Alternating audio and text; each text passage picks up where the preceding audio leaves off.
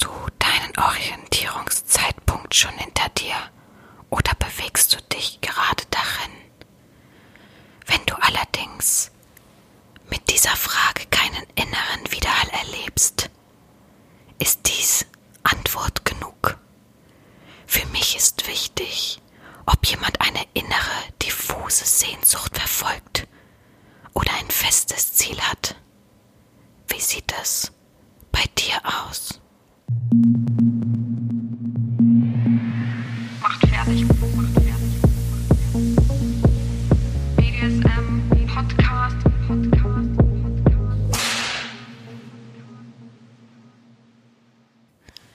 Willkommen zur 48. Folge des BDSM-Podcastes von Herren Sabina, Schrägstrich, mach fertig, Schrägstrich, er, sie, Herren. Willkommen, es ist wieder Sonntag, beziehungsweise für die meisten äh, Montag, Dienstag, Mittwoch, Donnerstag, Freitag oder Samstag.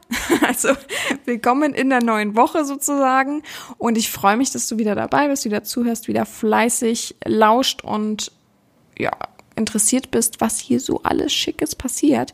Ich freue mich, dass du offen bist, dass du neugierig bist, dass du dabei bist, dass du dir selbst die Chance gibst, alles um dich herum ein bisschen besser kennenzulernen. Das freut mich sehr. Gut, die letzte Woche ging es ja um Selbstwertgefühl, Selbstbewusstsein. Ich habe es genauso genannt, wie es im Podcast war. Und das hat viel, viele angeregt, wirklich so ein bisschen an sich selbst zu arbeiten, ein bisschen sich selbst mehr zu spüren, ein bisschen, auch wenn man vielleicht nicht selbst äh, wenn man selbst so falsch rum, wenn man selbstbewusst ist, dass man trotzdem so ein bisschen versucht, okay, ich will mich trotzdem so ein bisschen fordern. Ich habe gemerkt, es hat nicht nur was mit Selbstwertgefühl und Selbstbewusstsein und äh, Selbststärke zu tun, sondern einfach auch, ja klar, ich muss auch mal wieder was Neues, ich muss auch mal wieder äh, für mich so echt eine Stunde rausgehen und spazieren gehen stramm. Ich muss wirklich mal was Neues zu essen ausprobieren, nicht jeden Tag mir die Nudeln kochen. Ich muss wirklich mal ein wenig aus dem Quark kommen und ein bisschen das Moor verlassen, weil ich merke wirklich, ich stehe schon bis zum Bauchnabel. Und das ist natürlich keine schöne Sache, das ist nichts Gutes. Und ja, es freut mich auf jeden Fall, dass sich das viele zu Herzen genommen haben. Wie gesagt, nicht nur die, die selbst, selbst unselbstbewusst sind, Gott oh Gott, sondern eben auch die, die einfach sich so ein bisschen ja, wieder mal was so ein bisschen über die Schwelle gehen wollen und nicht nur, oh, das klingt ein bisschen schlimm. Gott, und nicht nur eben stehen bleiben wollen. Und von daher finde ich das gut, dass das so einen guten Anklang gefunden hat und nicht, äh, ja, ich will ehrlich mit euch sein, es gibt natürlich auch Leute, die gesagt haben, hey, das war voll langweilig. Diese Kritik kann ich auch immer ab, ne? Ein Satz, Herren Sabina, ich wollte nur sagen, ey, das war voll langweilig.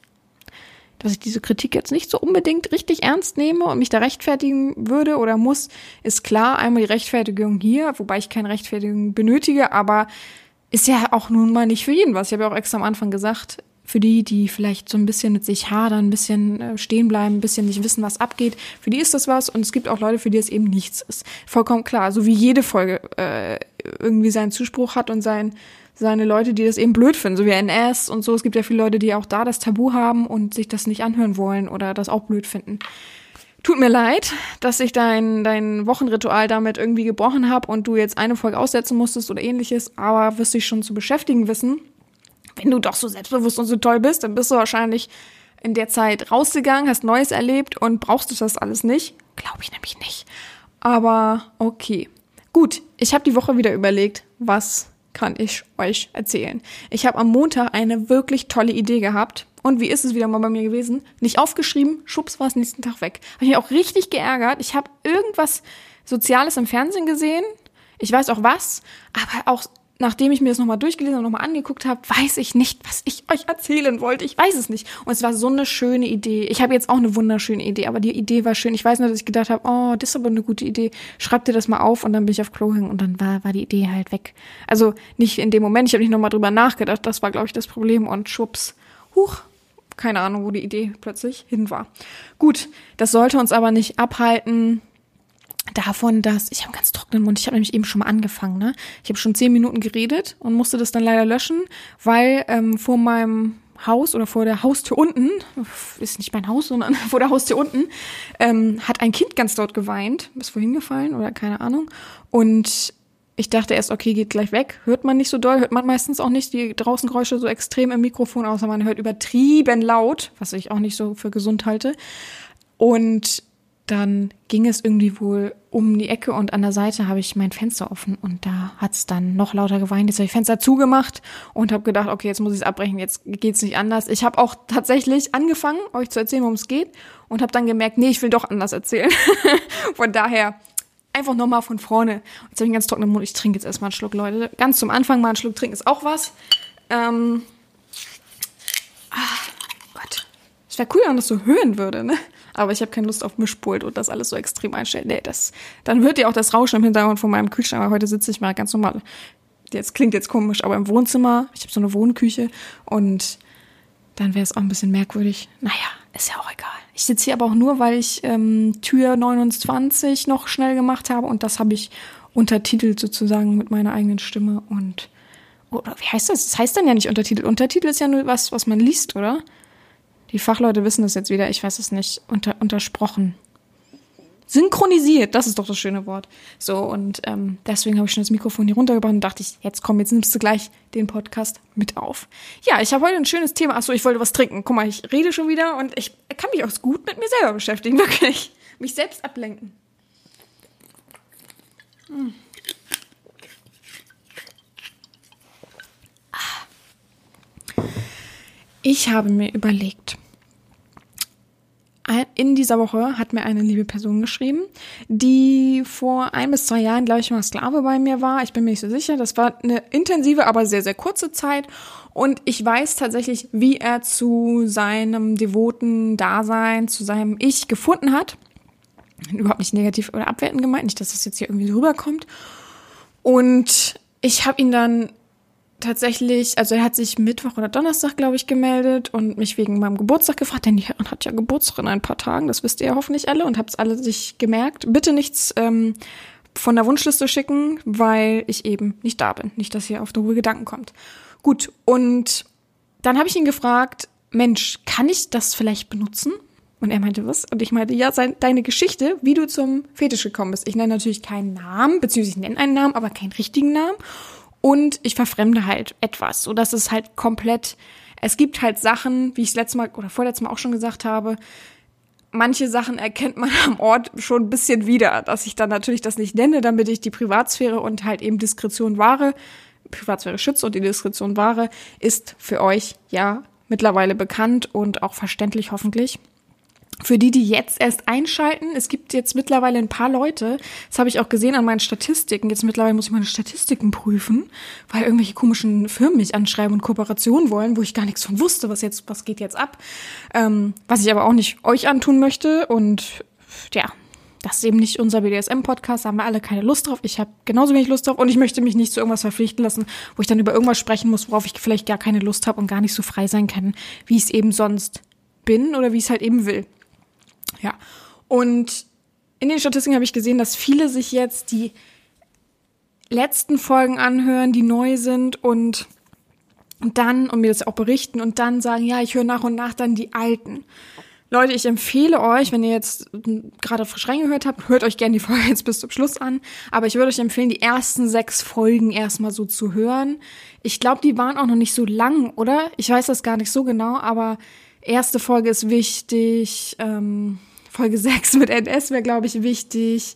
Ähm, ich weiß nicht, ob die mit Fifi so wichtig ist, die Folge.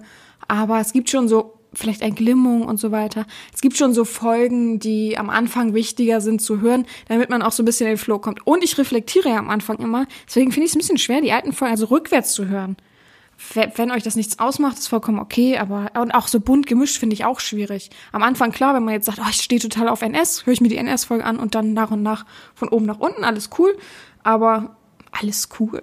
Schön Redensart von mir, aber also ganz von hinten nach vorne, ich würde es euch nicht empfehlen. Ich glaube, da sind mir viele, da sind viele gleicher Meinung. Das ist ein bisschen schwierig, das so ich verändere mich ja auch. Und ich habe auch, es gibt jetzt Leute, die manchmal was bei Soundcloud oder so kommentieren und sagen dann ja bei der zweiten Folge, ah, die Qualität, das und das stört mich manchmal, wo ich dann denke, hallo, äh, ist ja auch logisch. Guck, wie lange das her ist. Da war ich einfach noch nicht ausgereift von der Technik. Und manchmal spreche ich dann noch über die Technik und manchmal quatsche ich einfach so ein bisschen mit euch. Deswegen, ich finde es ein bisschen schwierig. Und stellt euch vor, ihr hört erst die Auflösungsfolge von dieser einen Dirty Talk-Folge oder von dem einen Realerlebnis oder wie hieß es? Und dann hört ihr plötzlich Realerlebnisse. Also muss man schon ein bisschen Acht geben. Nicht, dass man die Auflösung vor, dem, vor der Folge hört. Das wäre ja auch super schlau. Hat bestimmt schon aus Versehen jemand gemacht. Hände hoch. naja. So, und dann habe ich ähm, überlegt, was kann ich euch erzählen? Nur diese Geschichte zu erzählen ist. Mein Kühlschrank wieder mal. Nur diese Geschichte zu erzählen wäre ja jetzt nicht so prickelnd, nur eine Geschichte zu erzählen, obwohl sie sehr spannend ist. Ich verrate euch auch nicht, wer von diesen vier Personen diese Person ist, mit der ich gesprochen habe. Aber alle vier Personen kenne ich. Alle vier Personen haben mir ihre Geschichte schon erzählt. Warum ich jetzt von, der, von denen zum Beispiel genau das erzähle oder das weiß, ähm, ist einfach so, dass wenn jemand einen spannenden Klickmoment hatte und wusste, okay, das war, glaube ich, der Schlüsselpunkt, wie ich da hingekommen bin, vielleicht einen kleinen Weg, aber das war der Moment, wo ich dachte, okay, das macht mich an, das erregt mich, das hat irgendwas in mir ausgelöst, das will ich jetzt mehr und intensiver. Und das finde ich immer interessant, da frage ich auch oft nach, wo da der Moment war. Manche haben natürlich, ich glaube, wir haben es auch schon mal in irgendeiner Podcast-Folge mit einem Gast gehört, dass das durch Zeitung kam, durch so eine Zeitschrift kam und man das mit in die Schule genommen hat. War das vom Wurm? Uh, ich will jetzt nichts Falsches sagen. Was ist denn heute los? Denke schon, heute ist irgendwas und ich wohne ja jetzt nicht wirklich in der Innenstadt, ne? Naja, vielleicht ist heute irgendein Kindergeburtstag oder irgendwas in der, im anderen Haus oder keine Ahnung. Fehlt noch, dass die jetzt hier im Treppenhaus laut sind. naja. Und, und dadurch, oder war das von Fifi? Der, das war von Fifi, ne? Der hat irgendwie eine Zei Zeitschrift äh, äh, geklaut aus dem Supermarkt oder irgendwie sowas und hat es dann mitgenommen und das war irgendwie sowas Schmuddeliges. Ist ja auch jetzt nicht so wild, von wem was war. Es tut mir leid, also ich, ich habe Kontakt, habe sehr viel Kontakt zu sehr vielen Menschen, dass ich mir nicht alles klein merken kann, tut mir leid.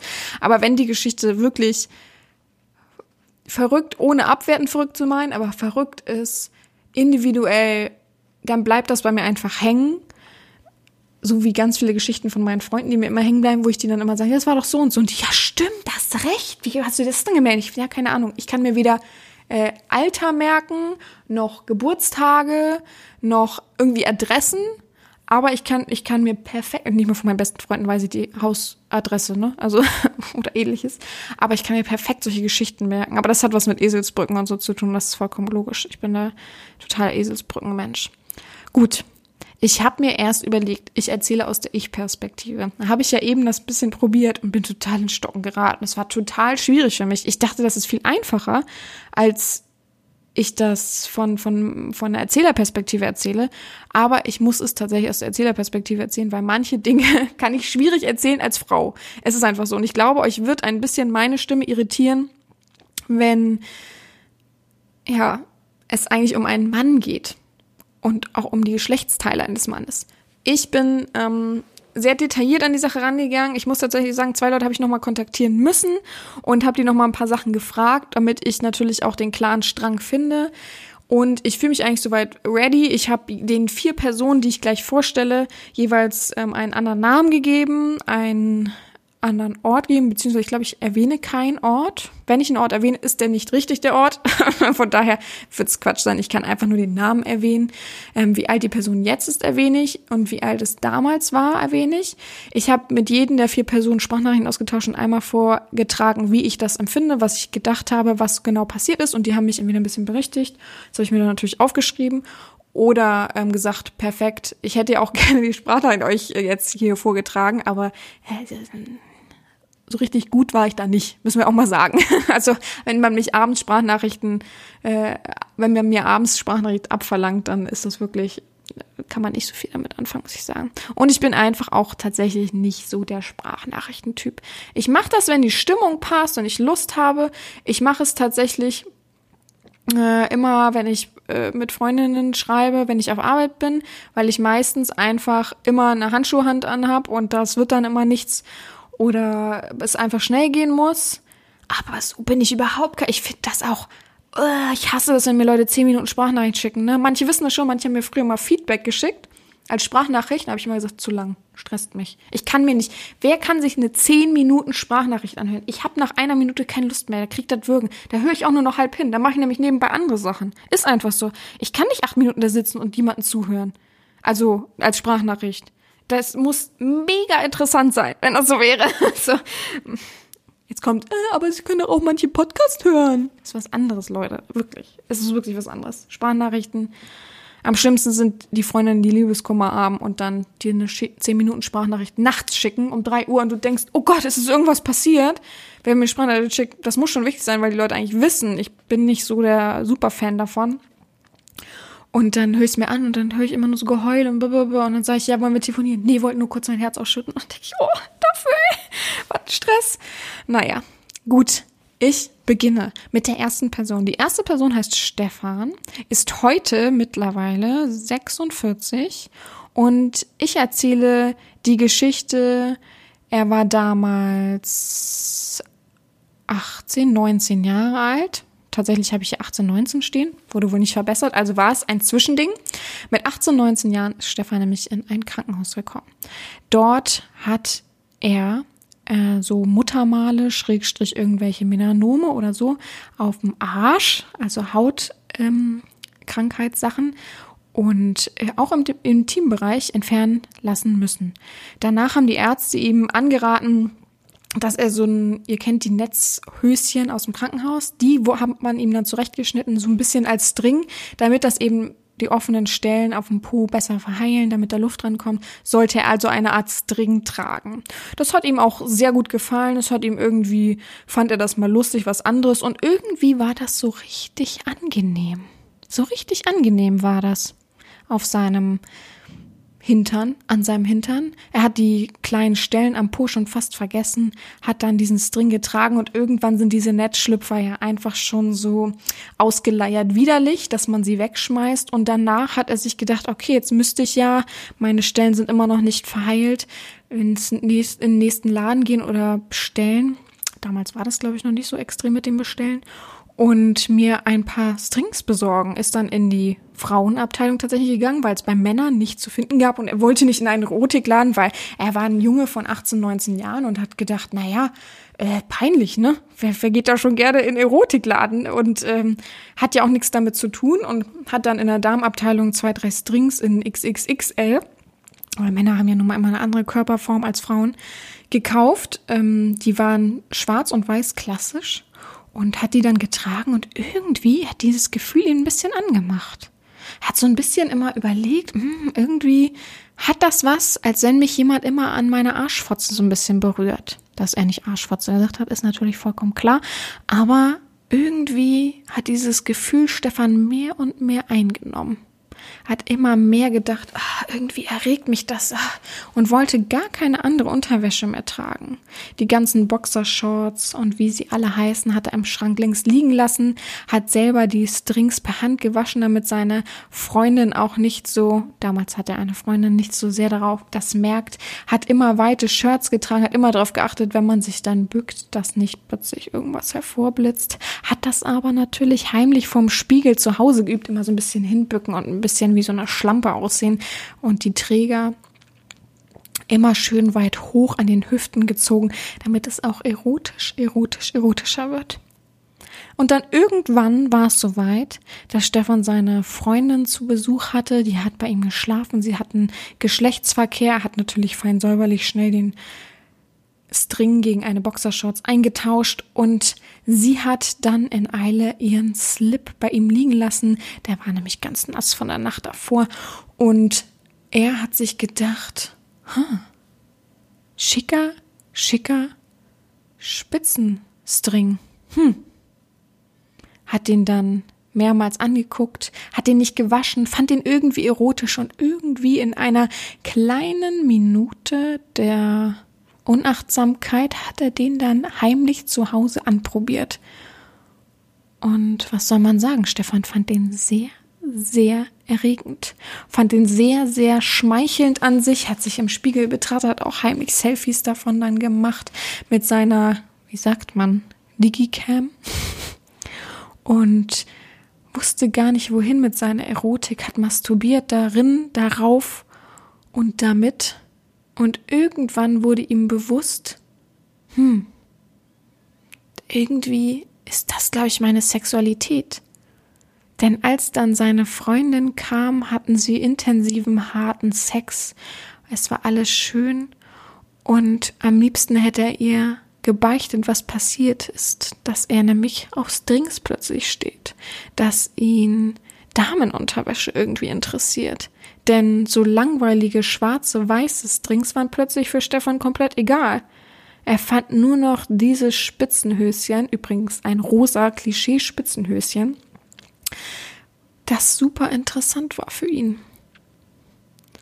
Und irgendwie eines Tages hat er sich gedacht, als er an einer bekannten Einkaufsmodekette vorbeiging, dass der BH im Schaufenster genau die gleiche rosa Spitze hat wie der String. Und wie das wohl an seinem Körper aussehen würde, wahrscheinlich super blöd, aber er ist hingegangen und hat sich einfach einen gekauft und zu Hause anprobiert und gar nicht viel darüber nachgedacht und ja, auch das hat ihn super geil gemacht. Und dann hat er sich ins Internet begeben. Damals war es ja noch nicht so wie heute. Langsam mit Einwählen bei AOL und so weiter und hat dann sich so Bilder immer gedownloadet von Männern in Damenwäsche. Die haben ihn nicht erregt, aber er hat sich darin irgendwie gesehen, sich selbst. Und dann hat er sich nochmal getraut, zu dieser Modekette zu gehen und hat sich ein ganzes Set gekauft. Und als er an der Kasse bezahlt hat und sein Schwanz tatsächlich ein bisschen steif war, in der Hose. Mittlerweile war er, glaube ich, 22, 23. Hat er sich gedacht, okay, das ist jetzt meine Sexualität. Das macht mich aus, das macht mich geil. Und im, Lauf, im Verlaufe dessen, das war der Schlüsselpunkt, aber im Verlaufe dessen hat er dann nach und nach verstanden, was DWT, also Darmwäscheträger bedeutet, was Fetisch bedeutet und so weiter und kam dann darauf, okay, aber im Umkehrschluss, im Nachhinein, zurückblickend, wusste er bei C&A, als er dieses Set gekauft hat für sich, das erste Mal komplett Darmwäscheset, nur für sich. Das andere war ein Spitzenhöschen von einer Freundin und dann mal ein BH und hm, hm, hm und hahaha äh, und doch nicht getraut. Das war der Moment, wo er auch gesagt hat, ich muss das irgendwie dieser Frau erzählen, also meiner Freundin erzählen. Ich glaube, dieses junge, Ungebundene hat ihnen da ein bisschen geholfen, in diese Richtung zu gehen. Dieses Menschen, die das später für sich entdecken und merken, dass erst so mit 40 haben natürlich meistens eine Ehe, sind in einer Ehe und die haben natürlich die Schwierigkeit dann einfach jetzt zu sagen, ich bin anders ich bin nicht so, wie du denkst, wie du mich geheiratet hast. Das ist natürlich mal ein bisschen schwieriger, aber ich finde es gut für ihn, dass er mit 22 oder 23 schon den Schluss gemacht hat. Ähm, ich kann es auch für euch auflösen. Also die Freundin hat das natürlich nicht so gut aufgenommen. Natürlich, weil es einfach zu 80, 90 Prozent so ist, dass die meisten verkauft sind und das nicht zulassen können. Und die haben sich dann getrennt und ähm, er hat dann, glaube ich, eine Domina im Studio irgendwann mal besucht, aber viel, viel später. Und hat aber sich die Zeit lang immer so über Wasser gehalten, immer wieder neue ähm, Damenwäsche-Sachen gekauft, hat dann auch, ähm, wer, wer kennt noch diese dicken Kataloge äh, von ganz, ganz großen Mode-Versandhäusern, da hat er immer viele Sachen bestellt. Und dann ging das nach und nach über, bis er gemerkt hat, okay, ich bin auch devot, ich mag es ein bisschen härter und ja, das war die Geschichte von Stefan. Ich danke Stefan übrigens dafür, dass ich diese Geschichte erzählen darf. Ist auch nicht selbstverständlich. Aber wie interessant, dass der Moment, wo er das erste Mal einen String angezogen hat, ja eigentlich aus dem Krankenhaus entstanden ist, dass man ihn sozusagen dahin gezogen hat und er selber gedacht hat, na, so geil ist es jetzt nicht. Aber dann durchs Anziehen, durch Spüren also, mehr und mehr gemerkt hat, oh, das macht mich irgendwie an, das erregt mich irgendwie, irgendwie löst das was in mir aus und ja, solche Momente gibt es eben, die, die etwas auslösen und wo du dann merkst, gefällt mir, gehe ich nach. Und diese Eigenschaft sollten wir auch alle im Leben irgendwie vertreten und an uns denken und nicht immer nur an die anderen. Gut. Der Mensch Nummer zwei heißt Ingo. Ingo hatte mit 28 Jahren seinen Junggesellenabschied. Das ist noch gar nicht so mega lange her. Vielleicht ein paar Jährchen. Mit 28 Jahren hatte also Ingo seinen Junggesellenabschied. Ingo hat zu Hause gewartet, dass seine Kumpels kommen. Sie wollten ein bisschen durch die Stadt ziehen. Es war Mittag und wollten abends dann irgendwo einkehren und sich richtig die Kante geben, so wie man es kennt. Und was er natürlich nicht wusste, ist, dass seine Freunde etwas vorbereitet haben. Wer kennt es, diese schönen Bauchladen, die lustigen Kostüme und genau das hat Ingo dann auch von seinen Kumpels bekommen. Die haben also geklingelt, hatten ein Kostüm mit, welches Ingo anziehen durfte und ein Bauchladen, was er so verkaufen musste und dafür dann äh, Geld fürs Trinken sozusagen bekommen hat, soweit ich das verstanden habe. Und als Ingo dann im Badezimmer war, um sich umzuziehen, hat er gemerkt, dass sie ihn ein Umhang, also ein Cape, ein Superheld gemacht haben und sie haben ein Heirats-Super-Windelhelden aus ihm gemacht. Das, beziehungsweise Windelbaby aus ihm gemacht. Und er musste dafür eine Strumpfhose anziehen, eine grüne, äh, knallenge Strumpfhose, eine Windel drüber und obenrum ein Body, also letztendlich auch unter dem, unter der Windel ein Body, wo äh, HB steht, glaube ich, Heiratsbaby oder so drauf stand und eben ein rotes Cape und dann durfte er noch äh, einen Schnuller haben und so eine Rassel und hahaha und hat den Bauchladen dann vor dem Bauch bekommen. Und dann sind alle mit Motto-Shirts natürlich bewaffnet in die Innenstadt gegangen und haben da dann am Wochenende ihre Sachen verteilt. Und ja, irgendwie fand er am Anfang der gute Ingo, dass die Windel sehr, sehr unangenehm, sehr, sehr komisch, sehr, sehr peinlich in der Öffentlichkeit natürlich, was man nachvollziehen kann. Ich glaube, keiner wird sagen, juhu, endlich, mein Traum ist wahr geworden. Ähm, wenn man überhaupt nichts in, an dem Punkt mit Fetisch zu tun hatte, der gute Ingo war vorher nie behaftet mit irgendwelchen äh, Fetischsachen, hat seine Pornos geguckt, ganz normale Pornos, hat darauf gewichst und hatte Sex mit seiner fast Ehefrau. Und nach und nach hat er sich so ein bisschen an das Gefühl gewöhnt. Es war nicht gerade warm. Es war so im September. Von daher hat er sich irgendwie gefreut, dass es nicht ganz so kalt war durch die Windel. Irgendwie hat er sich gut geschützt gefühlt. Wenn sie sich irgendwo hingesetzt haben, war es schön weich und polstrig. Und irgendwie hat ihm das Gefühl gefallen. Aber niemals erotisch. Dann hat der Tag sich so hingezogen, sie haben Sachen verkauft, fanden das lustig mit ihren Junggesellensachen. Es gab immer wieder Schnäpse, sie haben mit fremden Menschen äh, getanzt, gelacht, äh, gefeiert. Und dann ging es zum Abend hin und sie haben den Bauchladen entfernt, aber er sollte das T-Shirt, äh, das Kostüm und eben diese T-Shirt-Sachen und so weiter, Motto-Shirt-Sachen weiterhin anbehalten. Und die sind dann auf eine Partymeile gegangen, haben dort sehr, sehr doll gefeiert und waren sehr, sehr nach und nach immer mehr betrunken. Umso mehr betrunken sie waren, umso mehr Witze haben natürlich die, ähm, die Menschen, die mit ihm unterwegs waren, über seine Windel und ähnliches Witze gemacht und haben dann immer gesagt, geh doch nicht pissen, du kannst doch da rein pissen. Ha, ha, ha, ha. Umso mehr sie das gesagt haben, umso unangenehmer wurde ihm das. Und sie wurden betrunkener, betrunkener, betrunkener, betrunkener, betrunkener. So wie man es eben kennt, dass man keinen Halt mehr an diesem Tag hat, weil das muss ja sehr, sehr stark befeiert werden. Und auf dem Weg dann irgendwann nach Hause, beziehungsweise sind dann rausgegangen die frische Luft macht einen ja dann einfach nochmal dreimal betrunkener gefühlt. Und da ist es dann passiert, dass er unbedingt pullern musste und die Jungs ihnen dann gesagt haben, jetzt piss ein, los, hahaha, ha, ha. mach das jetzt mal, Ingo, komm, Ingo, du bist doch kein Waschlappen. Also hat Ingo allen Mut zusammengenommen und gesagt, okay, von euch lasse ich mir nichts sagen, ich piss jetzt ein. Und hat dann in diese Windel reingepisst, es eine erwachsenen, dicke, normale Windel. Und das hat auch alles ausgehalten. Und er hat gedacht, huch, es klappt ja alles, ja gar kein Problem. Und sind sie weitergegangen, sind mit der Bahn noch nach Hause gefahren. Und zu Hause durfte er dann die Windel wieder ausziehen, war ungestört, war aber natürlich super, mega betrunken hat die Windel dann entsorgt, alles schön. Im Kosmetikmülleimer von der Freundin, fast Ehefrau. Und nächsten Tag ist er dann natürlich mit einem mega Schädel aufgewacht und die Jungs haben ihm ein Video geschickt, als sie ihn angefeuert haben, mitten auf der Straße, los bis ein, los bis ein, los bis ein.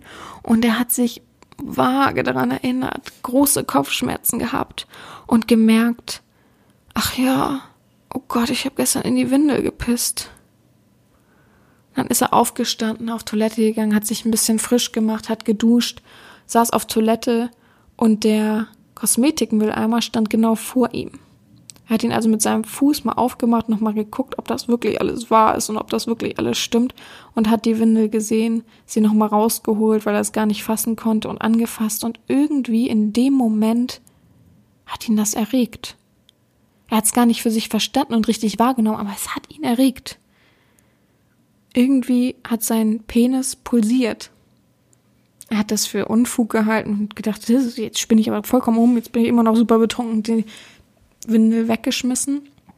Und am nächsten Tag, als er dann am PC saß und Pornos gucken wollte, um zu masturbieren, hat er einfach mal Windel eingegeben auf verrückten Videoplattformen. Und auch komischerweise Videos gefunden. Erziehungsvideos über Windeln. Und gemerkt, uh, da könnte ich ja gerade richtig drauf masturbieren. Und dies eben auch getan. Und der Moment, als er den Mülleimer aufgemacht hat und die Windel nochmal rausgeholt hat, ist sein Schlüsselmoment für die Eröffnung seines Fetisches. Er glaubt auch selber, hätten die Jungs ihm nicht dieses Kostüm gegeben, hätte er niemals von dem Fetisch erfahren. Weil vielleicht dann irgendwann mal in der Verbindung mit etwas anderem Kleinen, kann ich ja jetzt nicht sagen, aber sonst glaubt er, dass das ihm vielleicht für immer verschlossen geblieben wäre. Und das wäre ja super traurig eigentlich. Also vielen Dank, Ingo, der nicht Ingo heißt, für diese Eröffnung deiner Geschichte. Das hat mich auch sehr, sehr gereizt, dieses Thema. Ich bin ja sowieso ein großer Freund von Windelfetischisten. Das wisst ihr ja. Ich habe ja auch schon ein Interview mit einem Windelmenschen gemacht in guten Welten. Ähm, wenn er mich hört, Grüße. Bin äh, ein bisschen traurig, dass die Verbindung einfach so weg war. Komischerweise. Naja, und ja, ist auch wirklich sehr interessant, wie manche Sachen zustande gekommen sind. Finde ich immer wieder mega interessant. Kommen wir zur nächsten Geschichte. Ich trinke vorher einen Schluck. Ich verrate schon mal, dass er Sven heißt. Heißt er ja nicht, aber heißt Sven.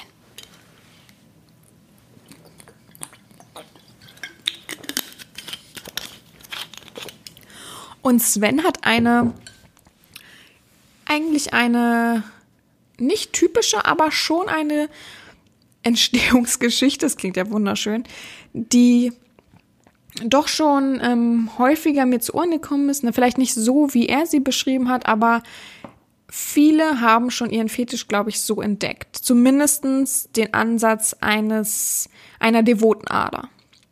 Gut, Sven ist, oh, ich muss mal kurz mit meinem Auge jucken, so. Sven ist 43 und hatte sein Leben lang, also ich erzähle euch mal, dass er sein, das, was ich jetzt gleich erzählt habe, vor ungefähr drei Jahren entdeckt hat. Und er ist jetzt 43, also war er damals 40. Gut.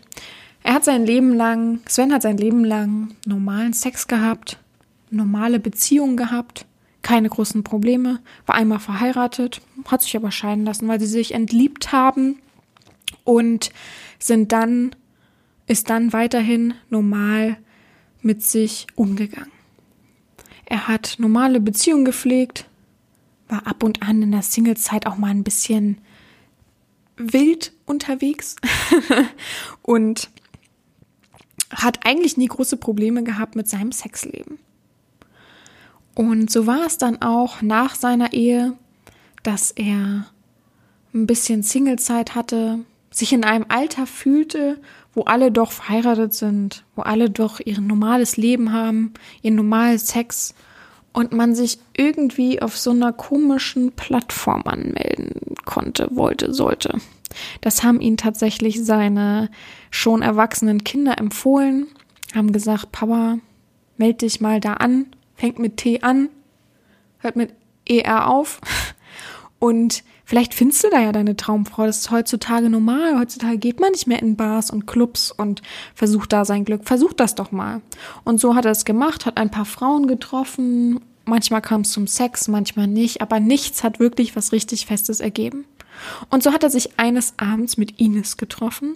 Ines war 58, viel zu alt für seine Verhältnisse, aber irgendwie hatte sie irgendwas Magisches, was ihn angezogen hat. Ines war eine große, ganz große, dünne Frau, hatte lange blonde Haare, sehr, sehr schlank und sehr, sehr dünn und hatte irgendwas drahtig, arrogantes an sich, hat er gesagt. Und das ist das, was ihn angezogen hat. Er dachte, ach mal ein Bier trinken gehen und vielleicht sich näher kennenlernen, ist doch nichts Verkehrtes. Und so haben sie sich abends in einer Bar getroffen, 20 Uhr, ganz normales Treffen, haben was zusammen getrunken. Ines hat kaum etwas, kaum Alkohol getrunken, nur ein kleines Bier und danach Wasser. Und die Blicke, die sie sich zugeworfen haben, er hat gesagt, er hat das Gefühl gehabt, sie durchbohrt ihn mit ihren Blicken.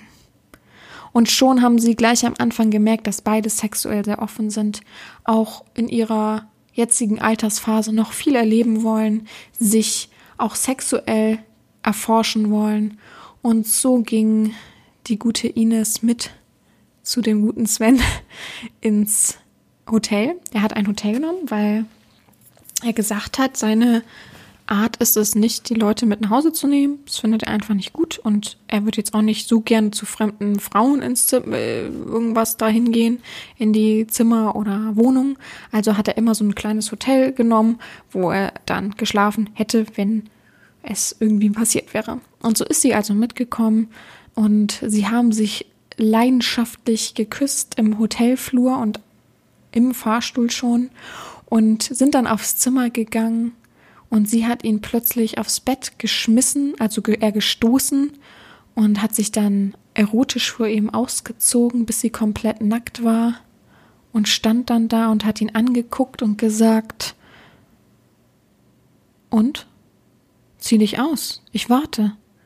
Also hat er sich hastig ausgezogen, war noch total in der Erotik drinne, hat gar nicht gemerkt, dass das so ein fordernder Ton war und sie hat sich sofort auf ihn und seinen Schwanz gesetzt in Reiterstellung und hat ihn hart geritten, ohne dass er irgendwas bestimmen konnte, hat ihre Beine nach hinten gemacht, um auf seine Oberschenkel, damit er sich nicht bewegen kann, und ihre Hände haben sich auf seine Ellenbogen und manchmal auch Oberarme gestützt.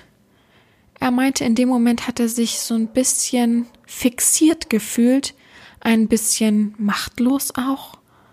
Aber mein Gott, es war der intensivste Sex bisher in seinen 40 Jahren. Und so hat sie ihn geritten und geritten und er wollte nicht kommen und sollte nicht kommen und, sa und sie sagte, ich sag dir schon, wann du kommen sollst. Ich sag dir schon, wann du spritzen sollst. Und dann hat sie die Hand zu seinem Hals genommen hat über seine Wange gestrichen und hat ihm eine saftige Backpfeife gegeben. Es hat ihn auf jeden Fall verschreckt und er wollte seine Hand nach oben an seine Wange nehmen und sie verdutzt angucken, aber das hat sie verhindert. Sie hat sich runtergebeugt zu seinem Ohr und hat gesagt, jetzt darfst du kommen. Und hat ihn tief und doll geritten, bis er dann wirklich in sie reingespritzt hat. Und das war der Moment, nachdem Sven gemerkt hat, ich kann euch gleich sagen, es war ein One-Night-Stand, also sie haben sich nie wieder gesehen und auch nie wieder geschrieben, wo er gemerkt hat, genau das ist das, was ich will. Hat sich nur noch Pornos in die Richtung angeguckt, hat gemerkt, noch mehr Beherrschung, noch mehr Intensivität, ich will das noch mehr, noch intensiver, noch härter und hat nach und nach seine Skla sein Sklavensein für sich gefunden. Aber bis heute sagt er, das war der Auslöser auf jeden Fall. Ich habe noch nie gemerkt, dass das solche Funken gesprüht hat und so intensiv und so geil und so fordernd war. Ja, auch danke an Sven, dass ich das erzählen durfte. Die tolle Geschichte, die hat mich wirklich, äh, muss ich auch sagen, ein bisschen angemacht. Nicht wegen dem Sex, sondern wegen dieser Intensivität, die man wirklich daraus spürt, wenn man das so vernommen hat, wenn man das gelesen hat, was so passiert ist. Und ja, auch so kann eine devote Ader entstehen. Es muss nicht bei jedem so sein, aber viele haben halt gesagt, ja, irgendwann beim Sex habe ich Face-Sitting gemacht, da habe ich gemerkt, dass es so ein bisschen mehr war. Oder beim Sex äh, hat mal jemand mir einen Foodjob gegeben, einfach aus Spaß, weil die Mann betrunken war. Und so kam das dann. Tatsächlich ähm, habe ich, ich plaudere mal aus dem Nähkästchen. Tatsächlich habe ich ein Freundin, Freundespaar, beziehungsweise muss ich tatsächlich jetzt sagen, sind sie nicht mehr zusammen. Aber ich hatte in, in meinem Freundeskreis ein paar, die waren auf einer Hochzeit und äh, war eine normale Beziehung. Ich habe immer gesagt, ich finde sie ein bisschen dominanter als ihn, aber man hat mir ja nicht geglaubt. Auch wenn man das von außen immer sehr gut betrachten kann, eigentlich, wenn man miteinander, wenn die mit, wenn man miteinander ist. Und dann waren sie auf einer Hochzeit und super Hacke und sie konnte auf ihren Schuhen nicht mehr laufen, soweit ich weiß, hat er sie getragen. Das war irgendwo im Sommer. Und die durften dann übernachten bei irgendwelchen Verwandten von, von deren Freunden. Und dann war sie abends total rallig vom Alkohol. Und dann hat er gesagt, oh ja, weißt du, was mich anmachen würde, wenn du mit deinen Füßen mal an meinem Schwanz rumspielen würdest. Und sie hat dann, hä, äh, okay. Wenn man ja besoffen ist, macht man manche Sachen wahrscheinlich dann mehr. Ich sag wahrscheinlich, weil ich nicht so bin, aber gut. Und ähm, dann hat sie ihm irgendwie einen Foodjob gegeben, ist auch gekommen bei und nächsten Tag aufgewacht und hat sie gesagt, oh, okay, ich glaube, Sabina hat recht. und hat mit mir dann darüber gesprochen. Ich, sie hat ihm auch erzählt, ob sie darüber sprechen darf. Und er meinte, ja, klar, gar kein Problem, wir sind alle offen. Wir sind wirklich alle offen miteinander. Und habe ich ihm hab ich gesagt, ja, mach mal FaceTime, mal gucken, ob es ihm gefällt. Und das jetzt gemacht und er fand es super geil. Mhm. Es muss ja nicht gleich ein Hardcore-Sklave sein. Wisst ihr, was ich meine? Manche haben halt, wollen halt auch das Kleinlöffchen sein. Und ich glaube, die nächste Geschichte passt sehr gut dazu. Ich erzähle euch jetzt von der nächsten Person. Nummer vier. Und das ist auch schon die letzte Person. Oh, ich muss mich mal strecken. Uh, sitze so selten hier so am, am Schreibtisch sozusagen oder am Küchen. Küchen-Ess- und Schreibtisch sitze ich so selten und kann mit euch dann so richtig gut intensiv reden. Gut. Ähm, ich habe gar keinen Namen mehr für die Person ausgedacht. Ich nenne ihn Chris. So, ich brauchte einen, einen Namen. Chris ist äh, 35, als er seinen Fetisch entdeckt. Das ist auch noch nicht so mega lange her. Ein paar Jährchen ist es aber schon her. Und ähm, ja, Chris, muss ich dazu sagen, ist ein Geschäftsmann. Er ähm, ist Co-Chef sozusagen, also stellvertretender Leiter einer kleinen aber guten Firma ähm, im Inneren Deutschlands, in der Mitte von Deutschland und ja, hat sein Leben lang dahin gearbeitet und mit 35, habe ich 35 gesagt? Ich, ist auf jeden Fall 35, war es soweit, dass ähm, er da steht, wo er heute auch noch steht und sich wohlgefühlt hat und Quatsch, genau, 35 ist er jetzt und vor ein paar Jahren, genau. Und auf jeden Fall war der Leistungsdruck sehr, sehr hoch, sehr, sehr stark. Und ähm, eines Tages war es eben so, dass man, dass ähm, die Geschäftsführung sich entscheiden musste, ob er oder ähm, sein Kollege ähm, einen gewissen äh, Bereich zugesprochen bekommt. Und da wurde eben die Entscheidung nicht auf ihn gefällt, sondern auf ähm, die andere Person. Und dann ist er nach Hause gegangen zu seiner Ehefrau und wollte sich ausweinen. Wollte einfach nur mal losheulen, hat er gesagt. Und äh, auf dem Weg dahin hat er schon traurige Musik gehört und war total in der Stimmung, einfach jetzt loslassen. Alle Dämme sollten brechen, einfach mal in Arm genommen werden und dann ist auch wieder gut. Dann ist nächste Tag wieder volle Power. Und dann kam er nach Hause und die Frau stand am Herd und hat was zu essen gekocht und war ganz patzig, war ganz ekelhaft zu ihm. Und er hat gesagt, äh, ja, ich möchte mal mit dir reden, ich habe meine Probleme auf Arbeit. Und hat sie gesagt, hast du deine Arbeit verloren? Und er hat gesagt, nee, Quatsch, also da würde ich die sofort anrufen. Nee, sowas passiert nicht. Und dann hat sie gesagt, ja, dann ist doch alles gut. Dann hat gesagt, ja, ja, aber ich habe ein bisschen Stress auf Arbeit. Und dann sagt sie, na, das ist morgen wieder vergessen. Ja. Gut. Dann hat er gesagt, okay, dann eben nicht, ist ins Badezimmer und hat für sich alleine geweint. Nächsten Tag war dann das gleiche wieder. Die Tränen sind ja nun mal nicht richtig beweint worden. Die Wunden sind also nicht versiegelt worden. Und so ist er wieder nach Hause und hat wieder seine Frau gesagt, so, ich muss jetzt wirklich mal mit dir reden. Also ich bin ja immer gerne dominant und bin immer gerne der Chef, aber ich möchte mich mal ausheulen. Dann hat sie gesagt, sag mal, wir sind heute Abend verabredet. Hier gibt's kein Geheule, bist du bescheuert? Wir gehen jetzt gleich zu, also unseren Freunden und dann hast du dich nicht auszuheulen. Und dann hat er gesagt, okay, dann ist das so, dann akzeptiere ich das. Dann waren sie abends bei ihren Freunden, haben nett gegessen, nett getrunken.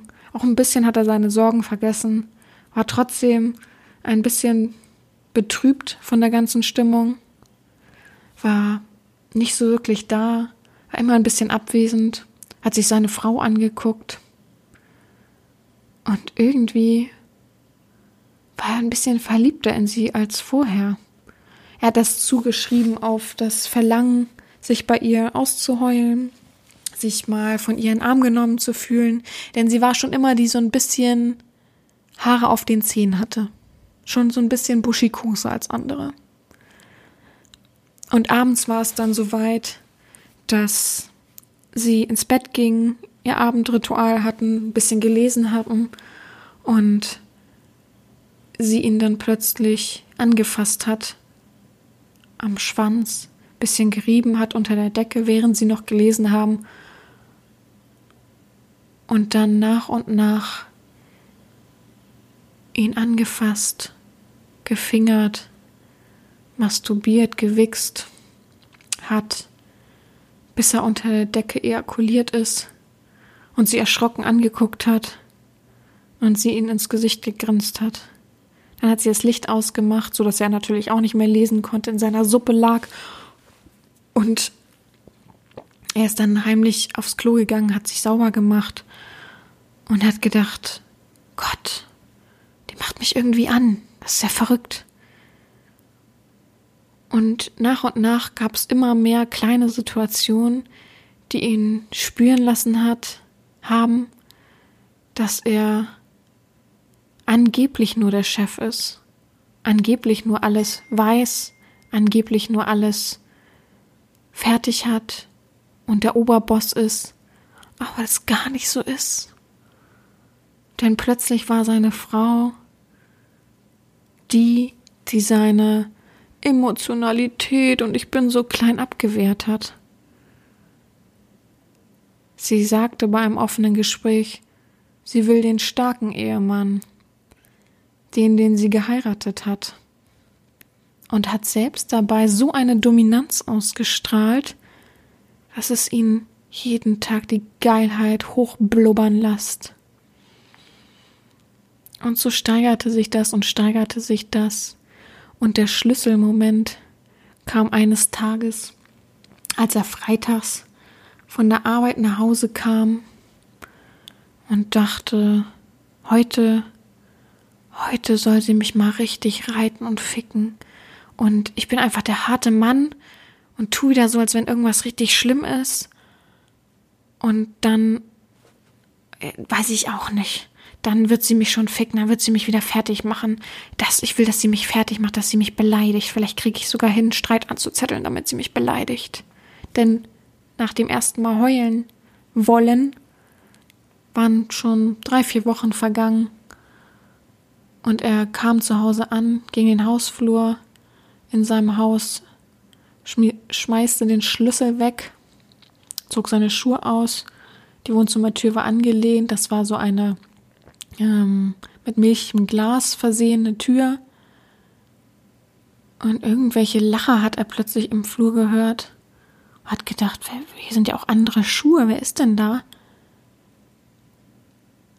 Und hat dann heimlich neben der Glastür gestanden, gehört, wer da ist, und hat mitbekommen, dass drei ihrer Freundinnen da waren, die wohl immer zum Mittag da waren, denn er hat gemerkt, dass im Geschirrspüler, denn er musste immer das Geschirr abräumen, in den Geschirrspüler machen und es auch wieder ausräumen, obwohl sie die Hausfrau war. So viel Kuchengeschirr immer ist und irgendwie immer Reste von Kuchen und Torte da waren. Auf jeden Fall waren drei ihrer Freundinnen da. Sie lachten amüsiert. Und irgendwann sagte sie, Wisst ihr, was mein Lappen von Ehemann gestern wieder erzählt hat? Das trieb ihm förmlich die Geilheit in die Hose. Der hat wieder gesagt, er wird sich bei mir ausheulen. Also ich hätte ihm am liebsten wirklich äh, mal die Leviten gelesen und ihn beleidigt. Aber er ist ja so ein kleiner Loser. Was soll man denn da machen? Und alle Frauen lachten über ihn. Laut, schrill, gackernd. Und ihr glaubt gar nicht, wie sehr seine Hose zum Platzen drohte. Ja, das war die letzte Person. Ihr werdet alle eure Geschichten haben, was für Schlüsselpunkte ihr gemerkt habt oder vielleicht einfach so nach und nach immer mehr Erotikfilme gesehen habt, die in die Richtung gegangen seid. Ich fand diese vier Geschichten irgendwie sehr anregend, erregend auch vielleicht und vor allem interessant, wie der Kopf so macht und wie man gemerkt hat, okay, jetzt ist wirklich der Zeitpunkt, oh, es hat mich so erregt und so geil gemacht. Das war so, musste einfach sein, ungefähr. Also ähm, tatsächlich, als ich die Geschichte von Nummer 4 gelesen habe, dachte ich, als er da stand, dass ein anderer Mann da war und er sie betrogen hat. Und da man dann irgendwie Kuckertmäßig gemerkt hat, oh ja, ich bin devot. Aber nein, es war ähm, die drei Frauen, die ihn ähm, sowas von erregt haben. Er hat danach auch nicht mit seiner Frau gesprochen. Er ist dann ähm, oben ins Schlafzimmer, äh, äh, oben ins Schlafzimmer, oben ins Badezimmer gegangen, hat dann gebadet und äh, ja sich auch erleichtert von der ganzen Aufregung. Und ähm, als er dann runterkam, waren die Frauen auch weg und sie hat auch gesagt, hey, was machst du denn schon zu Hause? Viel früher am Freitag als sonst. Und er meint, ja, aber ich habe mir dann gleich eine Wanne eingelassen, alles gut, ein bisschen gelesen und ähm, damit war die Sache auch schon weiß. Aber nach und nach hat er auf jeden Fall gemerkt, dass er so eine Eheherrin hat, irgendwie so ein bisschen gefühlt und er hat das auch immer wieder getriggert, bis sie dann offen miteinander irgendwann geredet haben. Und komischerweise nach dem offenen Gespräch konnte sie das irgendwie nicht mehr so bedienen. Ich glaube, sie mochte auch dieses heimliche, ähm, fiese an der Sache. Gut, ich hoffe, euch hat die Folge gefallen. Ich ähm, bin gespannt über Feedback. Vielleicht habt ihr auch eine interessante Geschichte, wie ihr auf euren, ähm, ihr, euer devotes Dasein, euren Fetisch, wie auch immer, ähm, gestoßen seid. Ja, ich hoffe, jetzt kommt gleich noch das Schlusswort. Ich habe es wieder mal angefordert. Wenn keins da ist, ist keins da. Ich bin jetzt rigoros, dann ist es halt so. Aber ich wünsche euch noch eine gute Woche und ja, bis nächste Woche. Gehabt euch wohl. Meine verehrte Herrin Sabina, auch ich möchte Ihnen danken, und zwar von ganzem Herzen. Ich danke Ihnen für die Zuversicht, die Sie mir geben, nach den ganzen negativen Erfahrungen, die ich gemacht habe. Ich danke Ihnen für Ihre Empathie und Ihr Mitgefühl. Ich danke Ihnen auch dafür, dass Sie mir wieder Auftritt geben in meinem Leben. Vielen Dank.